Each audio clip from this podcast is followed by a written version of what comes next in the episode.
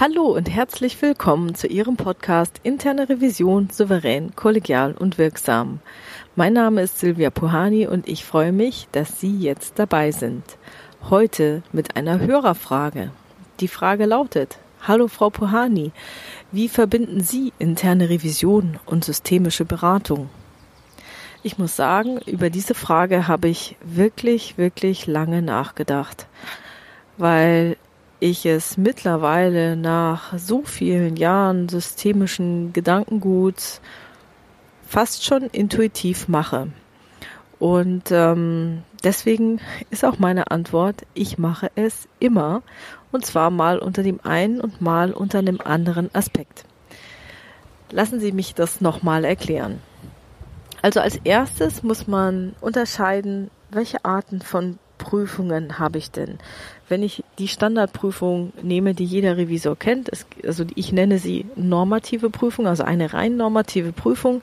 Es gibt irgendeine Anweisung, irgendeine Regelung und ähm, dann wird eben geschaut, okay, die Sollvorgabe erstmal passt sie zu externen Vorschriften und auch dann das Ist passt es Ist zu unserer internen Sollvorgabe. Das heißt, es wird hier ausschließlich die Einhaltung von Regelungen geprüft.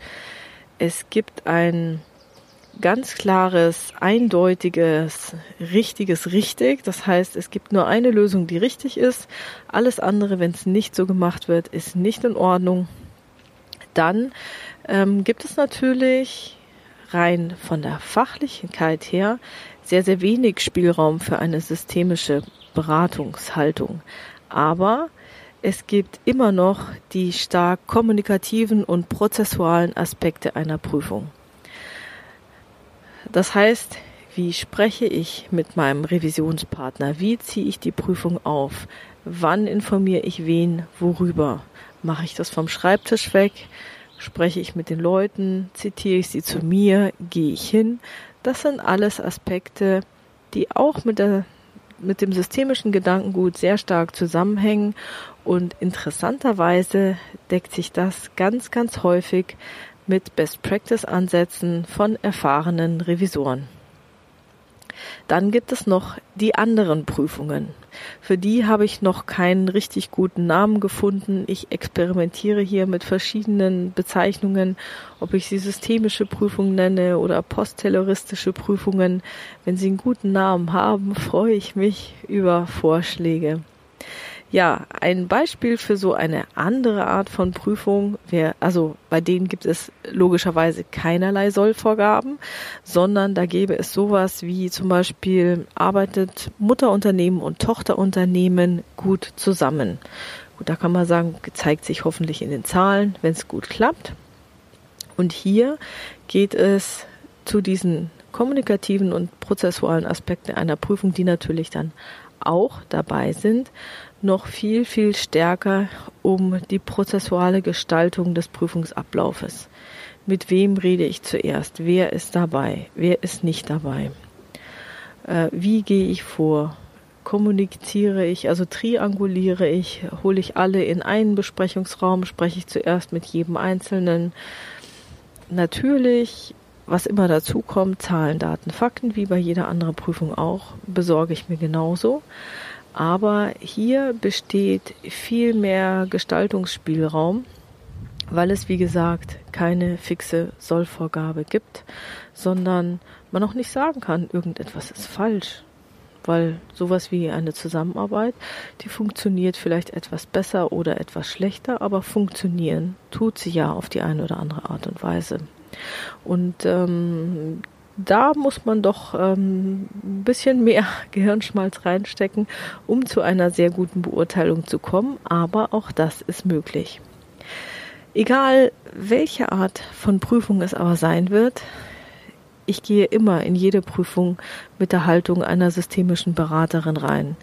Das heißt, diese Haltung, dass ich davon ausgehe, dass ich als Revision nicht alles weiß dass ich in meiner Rolle als Revisorin nicht die Weisheit gepachtet habe, sondern die Leute, die Revisionspartner vor Ort im Hier und Jetzt vielleicht ganz andere Probleme haben, als ich in der Theorie, in den Arbeitsanweisungen oder in den Sollvorgaben sehen würde.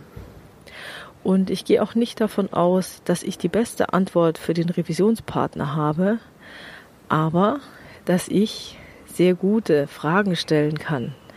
Dass ich Fragen stellen kann, die den anderen zum Nachdenken bewegen. Dass meine Fragen vielleicht auch dazu führen, dass so weit drüber nachgedacht wird, um Schwachstellen zu erkennen und eigene Initiativ vom Revisionspartner aus irgendwelche Dinge gestartet werden, um die Sache noch weiter zu verbessern.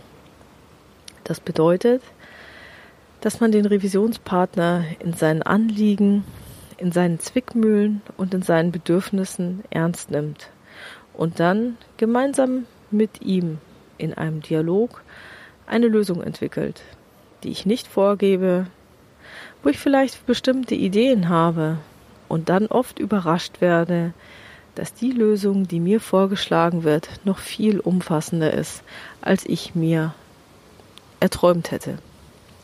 Und genau so ist es auch wichtig, dass man den Kontextbedingungen am besten gerecht wird.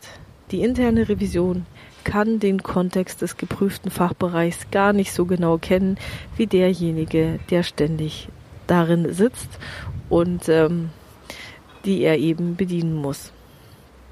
Von daher ist es eine sehr kooperative Haltung. Das heißt aber nicht, dass alles Ei-Tai-Tai ist. Es gibt auch klare Grenzen und die klaren Grenzen werden genauso aufgezeigt wie in jeder anderen Prüfung. So, ich hoffe, dass dies Ihre Frage beantwortet hat und äh, nicht zu abstrakt gehalten ist. Wenn nicht, äh, dann schreiben Sie mir gerne noch einmal mit äh, den Dingen, die ich jetzt hier vielleicht zu kurz gehalten habe, um es noch weiter auszuführen.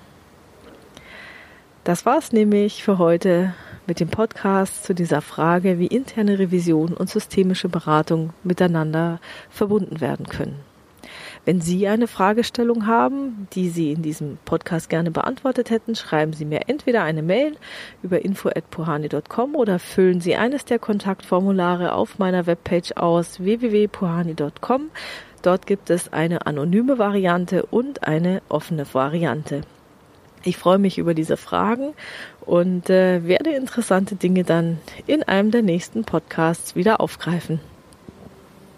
Wenn es Ihnen gefallen hat, dann freue ich mich, wenn Sie diese Folge in Ihrer Community teilen und äh, wenn Sie mir 5-Sterne-Bewertungen geben. Vielen, vielen Dank. Also bleiben Sie dran und hören Sie wieder mal rein in Ihren Podcast Interne Revision, souverän, kollegial und wirksam. Mein Name ist Silvia Puhani und ich wünsche Ihnen erfolgreiche Prüfungsprozesse.